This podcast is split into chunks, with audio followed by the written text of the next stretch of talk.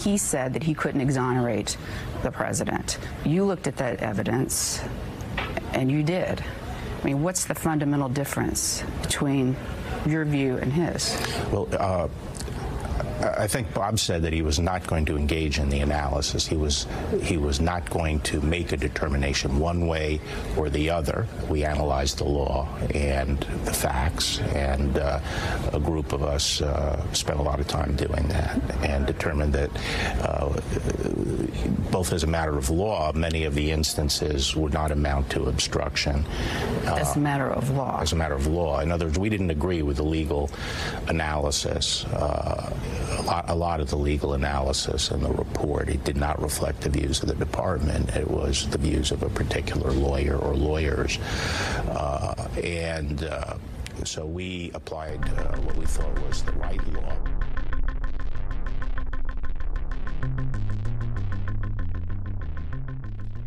Gracias por estar aquí una vez más en el podcast 100 por 35. Mi nombre es Rolando Cruz Soto y tenemos diversos temas de que hablar, gente. Ustedes saben que ya tenemos la calidad de sonido en alta definición, la que ustedes solamente se merecen. No hay más nada que buscar. Venimos este año, vamos a darle duro a esto, de verdad que sí. Y obviamente tenemos temas que tocar este, de la manera interesante. Entre ellos vamos a hablar hoy de el Russian Collusion, ¿verdad? El informe Mueller, de la exoneración de Donald Trump eh, bueno, la no exoneración, porque Robert Mueller dice de que no está exonerado de haber cometido delito, pero nada, de eso vamos a hablar más adelante, a pesar de que no le van a erradicar cargo, gente. Vamos a hacer un análisis también acerca de Julian Assange, ¿verdad? El, partiendo del último episodio que sacamos, eh, ¿verdad? De la primera enmienda, la libertad de expresión en los Estados Unidos y, y la figura de Julian Assange, ¿verdad? Como epicentro de esta controversia, en conjunto con lo de Robert Mueller y demás, gente. Así que gracias por estar aquí. Ustedes son la razón de ser de este programa. Y nada, vamos a empezar, gente.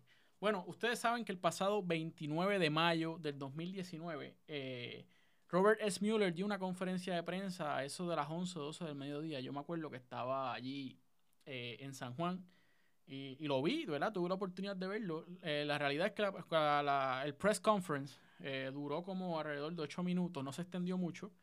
Eh, donde el individuo, ¿verdad? Dijo de que no iba a acusar al presidente Donald Trump porque sería injusto, ¿verdad? Unfair, de que obviamente el Attorney General es el que defiende la, rama ejecutiva, es el abogado del presidente, literalmente, y este, esta gente no le quería, ¿sabe? un estatuto que dice que no le puede erradicar cargos al presidente cuando está en funciones.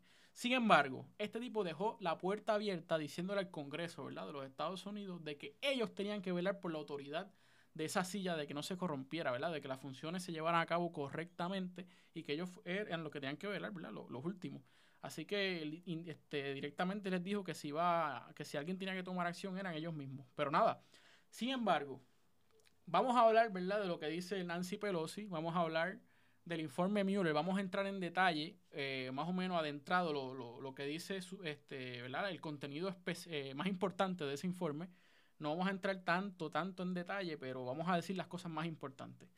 Eh, y nada, Nancy Pelosi dice que para radicarle cargos a Trump, para que la Cámara de Representantes de los Estados Unidos, que la preside, por cierto, Ocasio Cortés, le radique cargos al presidente de los Estados Unidos, no, ella no quiere que sean los demócratas solamente, sino que sea bipartita. Sin embargo, altos líderes del Partido Republicano han dado la, luz verde para que le radiquen cargo, ¿verdad? A Donald Trump para que comience el proceso de impeachment.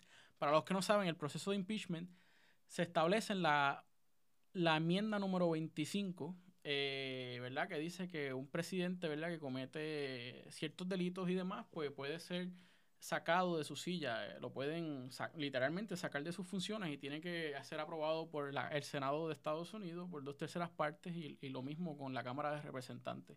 Es un proceso bien difícil, solamente se han sacado como a dos presidentes nada más y entre ellos pues está Richard Nixon, así que podrán imaginarse. Eh, Robert Mueller, ¿verdad? Dijo en su conferencia de prensa that you can indeed a sitting president while he's in functions, ¿verdad? Mientras está en funciones este, ese es el policy, una de las normas que establece el Departamento de Justicia, que la realidad es que está bien fuerte. O sea, que le dan luz verde a un presidente de los Estados Unidos. Como está en funciones, literalmente el individuo puede quebrantar la ley. Válgate, eso está, eso está bien fuerte, gente. De verdad. Entonces, inclusive el Attorney General William Barr ahora mismo determinó de que no hubo suficiente prueba para establecer que el presidente hizo obstrucción a la justicia, o sea que está contradiciendo a Robert Mueller. Robert Mueller dice que sí, que él encontró que hubo obstrucción a la justicia, pero que no le puede erradicar cargos al presidente. Dice que no lo exonera. Robert Mueller dice, yo no exonero al presidente, ¿verdad? Eh, de que haya cometido alguna colisión para, ¿verdad? Y obstrucción a la justicia, ¿verdad? Con los rusos. Y de eso vamos a hablar más adelante, gente. Eh, vamos a hablar ahora del Russian Collusion, eh, ¿verdad? El Russian Collusion se dio para allá, para el año 2015, 2016, desde que comenzó Donald Trump a hacer campaña, gente. Eh, y miren toda la gente que se involucró en esta campaña, ¿verdad? Para, para que Donald Trump ganara. Y obviamente hubo funcionarios, oligarcas rusos y hasta el Kremlin estuvo envuelto ahí con lo del hackeo de, la, de los correos electrónicos de Hillary Clinton y John Podesta. Esos correos que obtuvo Julian Assange, de los que hablé en el podcast anterior, pues vamos a hablar de eso ahora mismo con más detalle todavía, gente. Bueno, Robert Mueller en su, en su informe también determinó de que no hubo conspiración, pero que aparenta haber colisión. ¿Y por qué? Porque hubo un collusion. Dos de los directores de campaña más importantes de Donald Trump, ¿verdad? Que fueron Paul Manafort y Rick Gates, proveyeron información para el Kremlin, gente. También hubo, otro asesor de política exterior de Donald Trump, de política internacional, ¿verdad? George Papadopoulos, de que arregló meetings entre el presidente Donald Trump y el presidente Vladimir Putin, ¿verdad? Esto era cuando Donald Trump no era presidente de los Estados Unidos, era candidato, pero Putin ya era presidente de Rusia y, nada, trabaja. O sea que indirectamente se dice de que hubo unos vínculos y demás para esto de la campaña presidencial del presidente Donald Trump ahora mismo. También Rusia, este, nada, hackeó los correos electrónicos de Hillary Clinton, como dije anteriormente, y de John Podesta. Y se dice de que Donald Trump, luego de que esto sucedió, llamó a, los rusos, llamó a Moscú para que le proveyeran estos correos y él utilizarlos para favorecer su campaña en contra de los demócratas y Hillary Clinton, gente. Miren qué, qué, qué cosa, ¿verdad? Este, por otro lado, también se establece en el informe de que el gobierno ruso ayudó a Trump a ganar las elecciones cómo Trump y, su campaña eh, trabajó y consiguió, como dije anteriormente, eh, los correos electrónicos hackeados.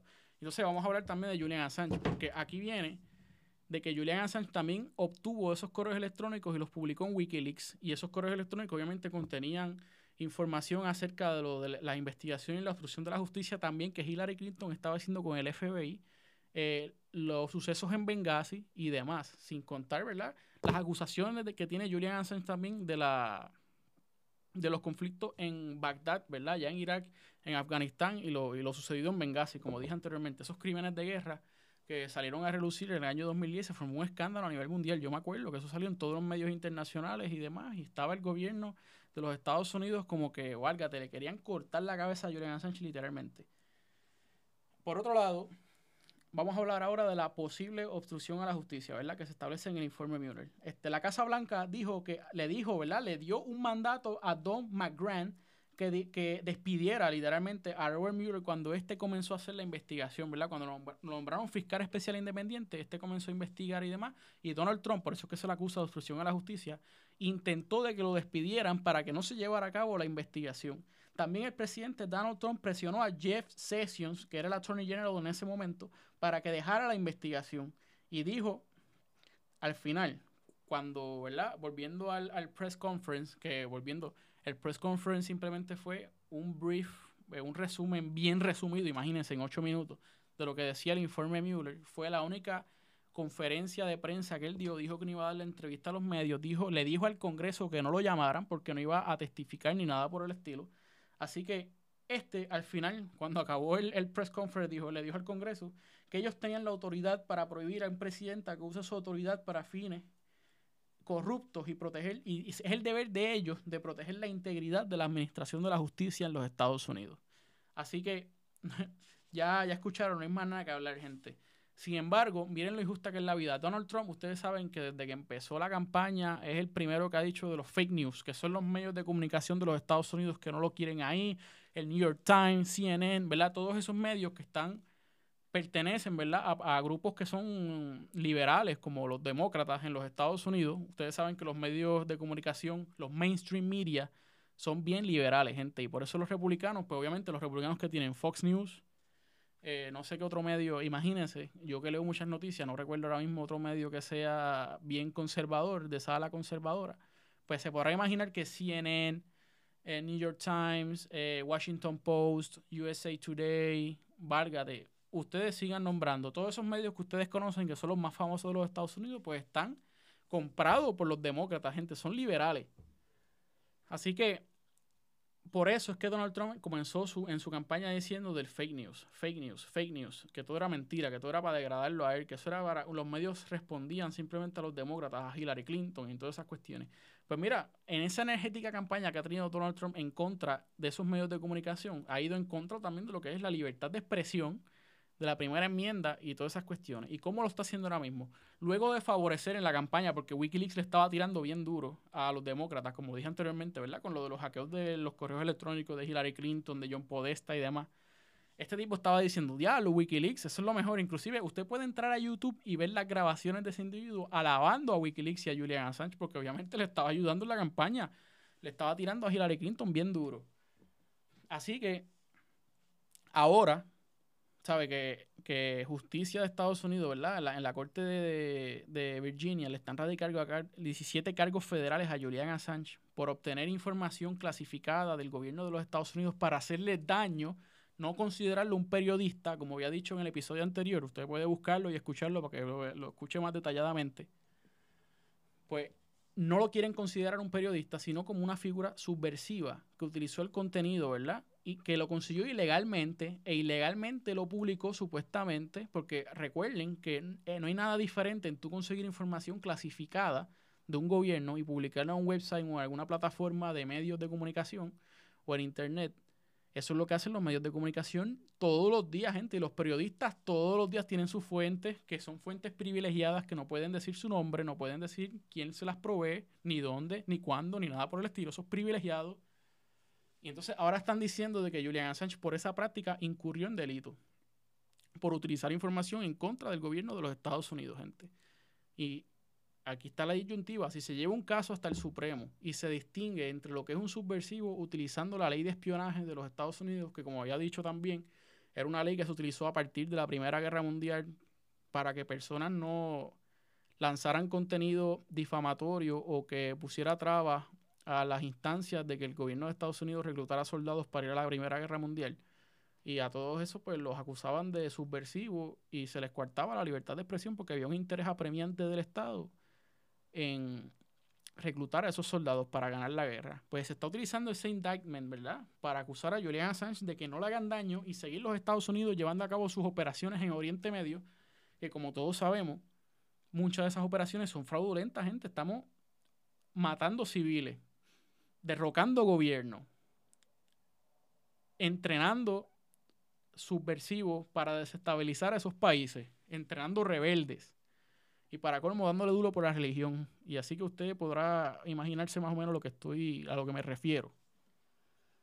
Así que esto es muy peligroso. Eh, los periodistas y grupos como el ACLU, eh, el medio de Intercept y otros periodistas, ¿verdad? Que son que siempre se han dedicado a conseguir información de índole de seguridad nacional y eso, pues están muy preocupados porque entonces hasta ellos se les puede acusar. Imagínense, eso es lo que hace un periodista todos los días. Entonces, ¿qué, ¿cuáles periodistas son los que van a tener la de publicar ese contenido? Los que el gobierno autorice. ¿Sabe? Estamos cayendo, gente, en un sistema autoritario, literalmente. Por eso es que Estados Unidos se independizó de Gran Bretaña, entre otras cosas. Porque el control, el control que tenía el gobierno británico sobre sus ciudadanos coartar la libertad de comerciar, de, de expresarse, de reunirse pacíficamente, lo estamos volviendo, ¿sabes? Es que es increíble, todo a través del tiempo se corrompe, todas las cosas cambian. Y esto es uno de esos ejemplos, gente. Estamos muy preocupados, de verdad. Y yo lo invito a que busque información y, y, ¿verdad? y se empape, porque esto es una cuestión bien preocupante, gente. ¿Sabe? Que tras que a un presidente por cometer corrupción, por hacer obstrucción a la justicia, aunque no lo están acusando, pero no lo exoneran. Lo dijo Robert Mueller, que estuvo dos años haciendo la investigación. Entonces, no le vamos a radicar cargo. Y esto no quiere decir que yo sea republicano ni nada de eso. Que, o antirrepublicano, perdón, ¿sabe? No lo soy. Yo creo que cada cual tiene su libertad de pensamiento y ejercer su derecho, ¿verdad? Al voto y a reunirse como quiera, pero gente, esto está fuerte, tú sabes. Estamos dándole, dándole espacio a un presidente para que ataque la libertad de expresión y los cimientos, los fundamentos por lo que se creó la República de los Estados Unidos. No hay más nada que buscar, gente. Esta, es la, la cruda y la pura realidad. Así que los dejo con esto. Eh, no me voy a extender más, ya llevo 14 minutos, de verdad, como se sacó un podcast hace dos días. No quiero extenderme tanto hoy. Este, básicamente, eso fue lo que dijo Mueller. Usted busque el video, está en YouTube, todo eso está en YouTube. Y empápese, preocúpese. Esto es algo que nos concierne a todos. Recuerden que esa enmienda cubre a Puerto Rico. Eh, nos aplica a todos nosotros. Lo que pasa allá, acuérdate, el imperio, el imperio, el, los Estados Unidos, y disculpen, se me va la... Los Estados Unidos se enferman y a nosotros nos da pulmonía acá, gente. Eh, es bien fuerte. Así que con eso los dejo. No hay más nada que buscar, gente. Gracias por estar aquí. Esto 100 por 35. Mi nombre es Rolando Cruz Soto. Nos vemos la semana que viene que venimos con un montón de cosas.